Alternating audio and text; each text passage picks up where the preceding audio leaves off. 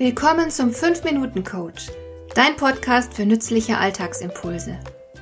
Ich heiße Marion Lemper-Püchlau. Als erfahrener Coach habe ich jede Menge psychologische Tipps für dich, mit denen du leichter durch den Alltag kommst, damit dein Leben ein bisschen einfacher wird.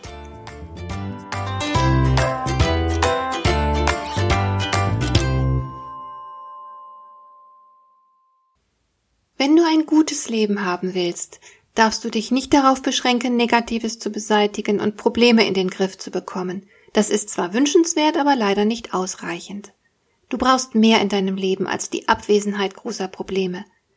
Tatsächlich zeigt die Erfahrung ja, dass man sogar dann ein gutes und erfülltes Leben führen kann, wenn man große Probleme hat, wie zum Beispiel eine schwere Krankheit oder einen großen Kummer. Der amerikanische Autor und Forscher Martin Seligman wollte wissen, was wir Menschen brauchen, um richtig aufzublühen. Wie wir es schaffen, ein tiefes Wohlbefinden herzustellen, das weit über den Moment hinausgeht.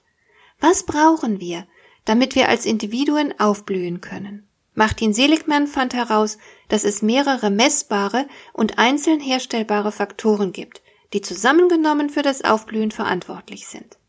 Diese Elemente des Wohlbefindens sorgen gemeinsam dafür, dass wir unser Leben lieben und bejahen und uns darin rundum wohlfühlen.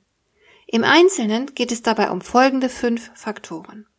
Erstens brauchen wir positive Gefühle. Die entstehen immer dann, wenn das Leben angenehm ist. Wir streben sie oft um ihrer Selbstwillen an. Dann sprechen wir zum Beispiel davon, dass wir uns etwas gönnen.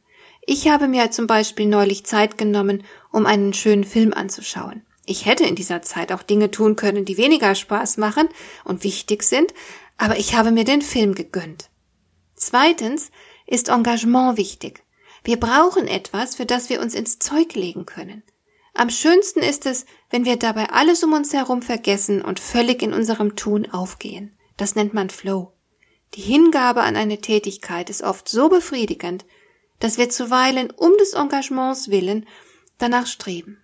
Dann suchen wir zum Beispiel nach einem Beruf, der unseren Neigungen entspricht, der vielleicht die Professionalisierung eines Hobbys ist, so wie die Frau es getan hat, bei der ich meine Patchwork-Stoffe kaufe. Sie hat mit Leidenschaft Quills genäht und dann einen Laden eröffnet, in dem sie das Zubehör dafür verkauft und jede Menge Nähkurse gibt. Drittens ist es wichtig, dass wir in unserem Tun einen Sinn erkennen können. Das heißt, wir dienen einer Sache, die größer ist als wir selbst. Die Ladeninhaberin, von der ich gerade sprach, ist zum Beispiel sehr glücklich darüber, dass die Frauen in ihren Kursen oft eine Auszeit vom Alltag nehmen, die sie dringend nötig haben. Das Surren der Nähmaschinen, das Gestalten mit schönen Stoffen ist äußerst befriedigend und tut der Seele gut. Das heißt, die Kursleiterin trägt unmittelbar zum Wohlbefinden ihrer Kunden bei. Das macht sie glücklich und stolz. Und wir brauchen alle solche Erfahrungen. Dazu kommt es ganz leicht, wenn wir im Einklang mit unseren eigenen Werten handeln. Viertens hat Martin Seligman herausgefunden, wie wichtig es ist, dass wir uns Ziele setzen und diese auch erreichen. Die Ziele verhelfen uns zu einer Orientierung. Damit bekommt das Handeln eine Richtung, unser Leben erhält Struktur. Wir sind dabei gezwungen, uns mit der Welt auseinanderzusetzen, und dabei werden wir automatisch Neues lernen. Auf diese Weise werden wir immer tüchtiger und können erfahren, wozu wir imstande sind. Wir erweitern unsere Kompetenzen, wir sehen, was wir alles bewirken können und fühlen uns stark. Und das tut extrem gut. Fünftens schließlich finden wir Erfüllung in positiven Beziehungen. Die Verbundenheit mit anderen Menschen ist ein gewaltiger Glücksfaktor. Es gibt sogar Hinweise darauf, dass dies der wichtigste Glücksfaktor überhaupt ist. Der Harvard-Psychologe George Weiland schrieb sogar, die größte Stärke eines Menschen ist sein Vermögen, geliebt zu werden. Dies sind also die fünf ausschlaggebenden Faktoren für unser Aufblühen.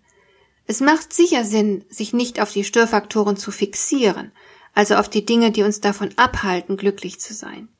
Die Beschäftigung mit Negativem zieht uns runter. Wenn wir uns aber mit den genannten fünf Elementen des Wohlbefindens beschäftigen, wird es uns schnell besser gehen. Und das ist ja gerade das Gute daran, dass sich diese fünf Elemente so schön identifizieren und benennen lassen, denn dann können wir uns bewusster und gezielter darum bemühen.